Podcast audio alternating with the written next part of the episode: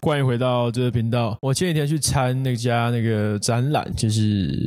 其实也不算参加展览，就是我是那个呃，你有买 NVIDIA 的股票的话，你就会是他的股东嘛，他就会寄信，他寄信到你的信箱，然后你的信箱里面就可以有一个 QR code，然后可以到那个地方去参加那个啊、呃、他的发表会。他是在因为六月三十号会有一个台北国际电脑展嘛，那台北国际电脑展里面他有邀请那个那 NVIDIA 的执行长黄仁勋，还有一些其他人。像高通的执行长，那个我就没有什么兴趣。那我主要是为了黄仁勋而黄仁勋而去的，所以我就去。呃，而且那个时候我起了个大早，我觉得好久没有这样子哦。我大概是六点半起床，然后起来吃个东西，然后就骑车到乌日去。然后到乌日之后啊，其实呃，一路上算是有点小赶，有点些微些微的赶，但是没有到太赶。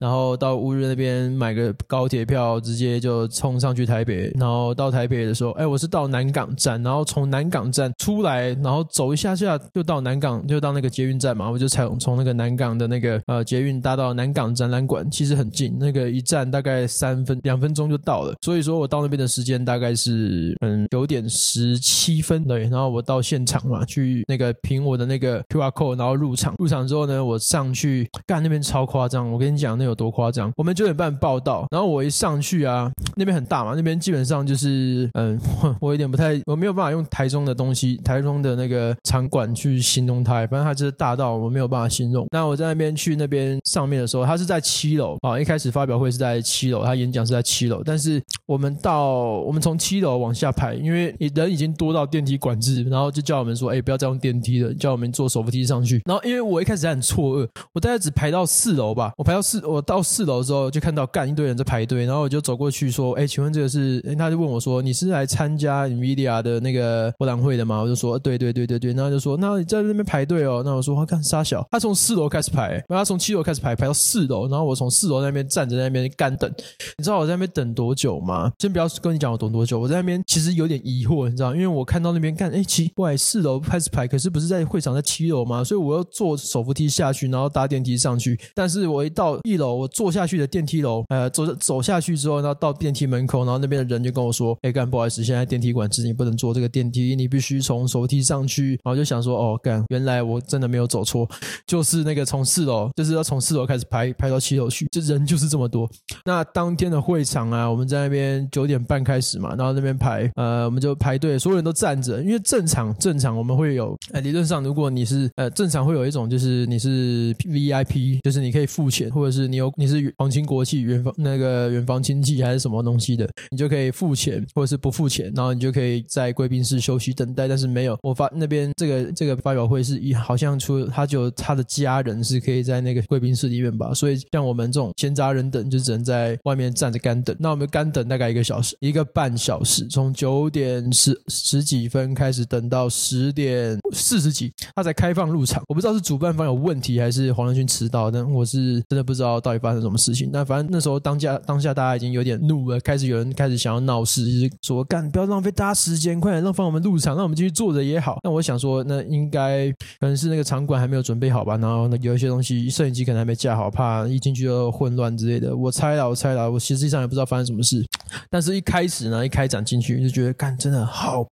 好好舒服，好爽！我觉得干，我觉得你一生一定要去一次这种展览。虽然我从来没有去过演唱会，但是我觉得这种展览的感觉就有点像是演唱会的感觉一样，因为毕竟你就是把台上的人当做神在拜嘛。那进去的时候呢，一开始黄仁勋还没进场，我们就所有人进去，然后坐在底下找位置。你知道那是像大风吹一样吗？那门一打开，然后咚，全部人像海啸，像僵尸一样。如果你有看过《末日之战》的话，就大概像那个样子。那僵尸全部涌进去，他没有说，他没有规定你要坐几号位置，就是。你去抢，你抢得到你就做。那我们就凭着我平常有在练的那个状态嘛，我就呃直接冲刺往前冲到那个抢到还不错的位置，因为我是算蛮后面到的。有人可能八点多九点多到了吧，那那个前面已经有一大票人，那我就冲过去，好不容易抢到位置坐下来，那已经是在比较边边的位置。但是呢，还有很多人没有位置，他们怎么办？他们就站着，干他们整场演讲都在后面站着看呢。然后呢，后面有一排摄影机在那边，呃，有民视记者啊，还有其他不知道什么台的记者，那都会去啊、呃、报道采。采访这个东西。好了，那这就是我大概去排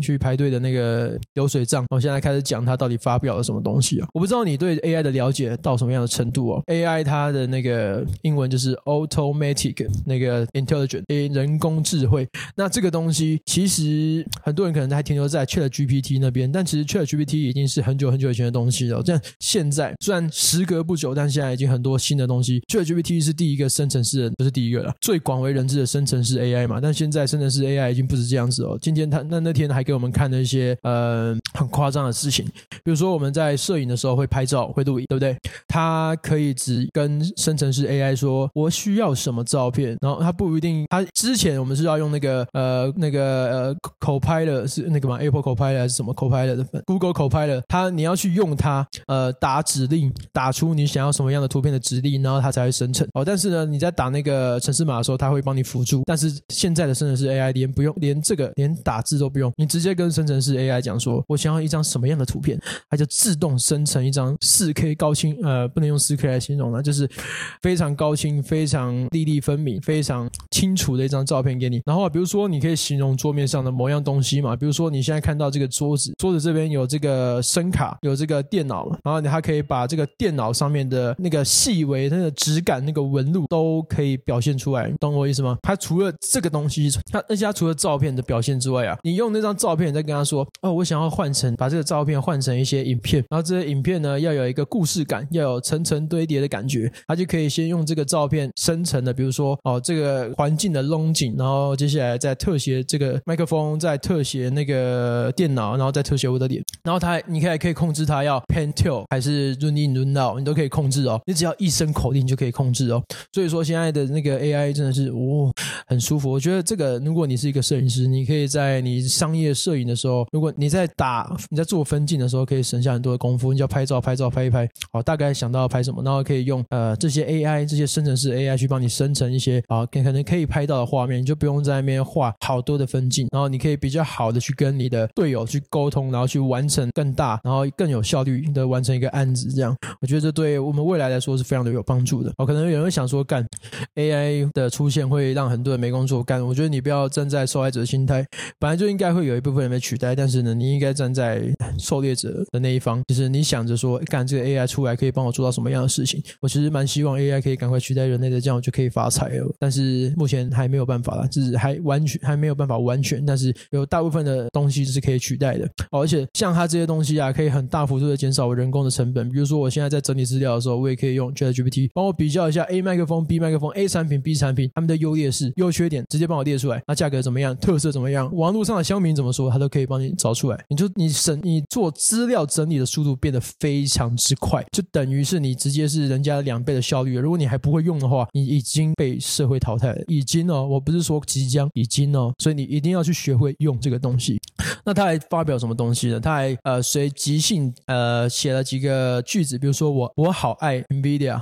那他就随便找了一个中国风的曲子，呃中国风的 beat 啊噔噔噔噔噔噔噔那种古筝的那种声音哦哈。然后他说他直接叫那个 AI 说，哎 AI 帮我把这个那个我写的句子我爱 NVIDIA 用这个古筝的音调唱出来，他就真的给你唱出来，每一个音都准，每一个。节奏都准，他甚至唱的比一般人你说去做这件事情还要厉害。他当下在台上台下跟我们互动的时候，他还说：“欸、你看 AI 可以这样，你可以吗？你要不要试试看？干超屌的。”然后他那那时候他还把那个叫大家把那个手电筒拿出来在那边甩，然后跟大家说：“哎、拿出来甩啊，就当做听演唱会。”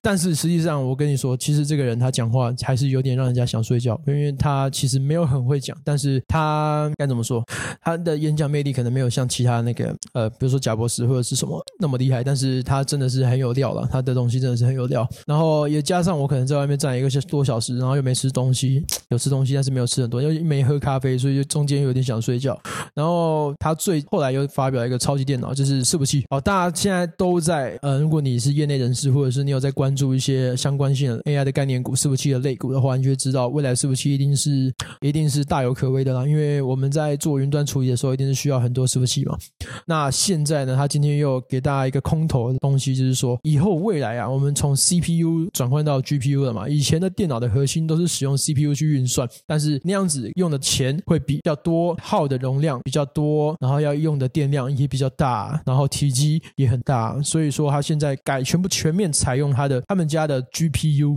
是那个原本可能要四个大四头大象大的东西，就瞬间变成可能只有这样子，就这么小，就是一只手可以拿得动的大小，就这样子，就这个容量哦。对，然后还有一个很重要的一点就是价格也变得比较便宜，比传统的 CPU 还便宜。他在那个发表会上面讲最多的东西就是 The more you buy, the more you save，就是你买越多省越多啊。还是那整场就是一个表演，这个场就是一个表演，在跟你顺便推销他的产品。不过本来就是应该这样子嘛，身为一个执行长，本来就应该执呃不要放过任何一个机会推销自己家的产品，本来就应该是这个样子。好，那我讲完了他这个东西嘛，讲了这个 AI 东西，不知道你有什么感想啊？如果你觉得呃他可能对你未来会有帮助，你可以在底下留言跟我说，或者是你觉得好像跟你没有什么关系，那也没差。但是呢，其实它你知道，在我们由大做小这件事情其实蛮重要的。就像我们以前从来没有想过可以把手机这种东西带在身上，把一个行动电话还可以上网的东西带在身上。那未来我们肯定会出现一些非常夸张的穿戴式产品，那你可能会会可能也还想不到，但是未来一定是会有这种类型的东西出现。所以我觉得 AI 未来一定是个趋势。那我一定会投就是 AI 相关念的股票嘛。有在听这个 Podcast 的人都知道，像我自己啊，我自己前阵子不是才说 看可以投一下英伟达，然后跟伟创嘛，结果昨就连续连续好几天涨停了。才刚讲完，昨天哎我在排队的时候，今天早上那天在听发表会早上排队的时候，英业达也涨停。看了现在 AI 的这个概念股，还有哦未来他们还有宣布了未来的车用电子，虽然我们本来就已经我们没有讲过了，但是车用电子这个之前就已经炒作很久了，从马斯克那时候开始就在炒作车用电子，但是现在未来现在车用电子他们就已经宣布要跟发哥合作嘛，老黄老黄跟发哥要确定合作，联发科跟 NVIDIA 宣布合作，说未来要认真的去搞车用电子这块。他们说未来的目标是要让车子变成行动的电脑。对，好，其实就是在做马斯克的事情，正在做马斯克在做的事情，差不多了。对，但是未来呢，你可以关注一下啦，这是车用电子的一些相关类股。那投入 AI 概念股，其实我也没有很长的时间，我投我在投 AI 概念股大概也是差不多一两个月而已吧。但是应该没有到两个月了，一个月可能有多一点嘛，也没有那么多。相相较下来，我大概就赚了快六万块，所以我觉得这是一个还不错的那个投资时机啊。因为未来我们看好 data center 的跟 AI 的成长是在下半年，因为今年是一个跌到谷底然后回稳的状态嘛。那现在呢，我们觉得我们应该会开始跟着大盘，然后大盘会跟着科技股开始相形整理，然后慢慢的往上。所以说未来的那个 AI，我觉得下半年还是挺看好的。下半年到去明年的第二呃第一第二季吧，应该都还是有一个不错的成长性啊。好，如果你也有手上有 AI 概念股的话，也不要急着卖掉。我的建议啦，我自己的操，我以为操作这样子，但我没有要叫你这么做，我只是说我自己会这样做。所以像我自己手上的伟创啊、音乐达，还有一些呃，像美股的话，我可能那 AMD、NVIDIA，还有 Microsoft 跟 Google，我可能都会呃，还有 Meta 持续都会报到明年才会看要不要获利了结，或者是就放着。对，那就是到那时候再决定说要做什么事情。好，那我觉得，那接下来我们来讲一下 看完这场的心得吧。我觉得，干，我真的很从来没有做过这样的事情呢，就是我为了一个东西，为了一场会，我为了一个发表会，或为了一个像是演唱会、一个大型活动，然后从一早出门，然后整天都耗在那边。因为我最后我到一半中途都走了嘛，我没有全部看完，因为我下午还有课，我就冲去高铁站，快要快要不快要来不及的时候，就赶快冲去高铁站，然后坐高铁杀下来帮学生上课。就那天过得很充实。对，我大概他是两点，呃，应该是两点才结束，但是我一我一点我就直接冲出去，因为我觉得我会来不及，所以我就从一点的时候冲到呃南港高铁站，然后坐到台中。那时候坐到台中大概两点四十五吧，然后我回家吃个东西，就四点就开始上课了。对，所以我觉得干那天真的是过得很充实。然后啊，我觉得这份感觉非常的好，让我觉得有点年轻的感觉。因为你知道吗？最近在开创业久的时候啊，我人生就充满了赚钱，你到随时随地都在赚钱。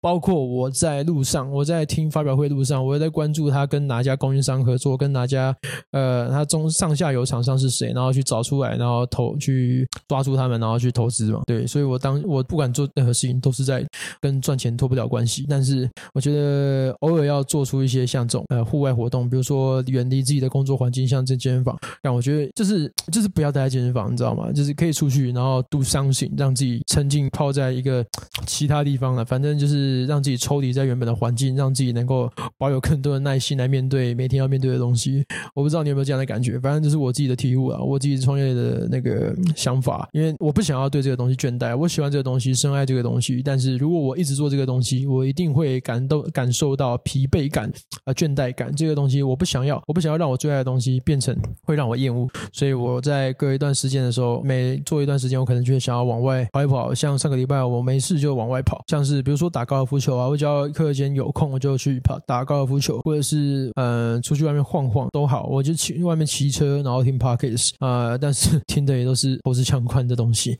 然后去找朋友啊，去交朋友，去可能去商会啊，去扶轮社，或者是去反正就是教会啊，各种的一些社交活动，想办法去 do something，就是让自己嗯在不同环境有那个什么，这感觉要怎么形容？就是你到一个陌生的环境的时候，你会有一个嗯心里有一种悸动，有一种亢奋，有一种说不出来的骚动，你知道吗？我不知道怎么讲那个感觉，如果你知道的话，你可以跟我讲那个感觉是什么。但是那个感觉啊，让我感觉很好，让我感觉我活着，我不是重复的在做一件事情，虽然每天都遇到的都是不一样的事情呢，但是呃，操作实际上机械性会操作的事情也都会重复的出现，比如说你就是起起床，然后运动，然后工作。啊，工作早上可能看股票、看盘、交易一下，然后下午开始上课，然后吃饭、上课，然后晚上再看美股，对，就是重复每天这样子的轮回。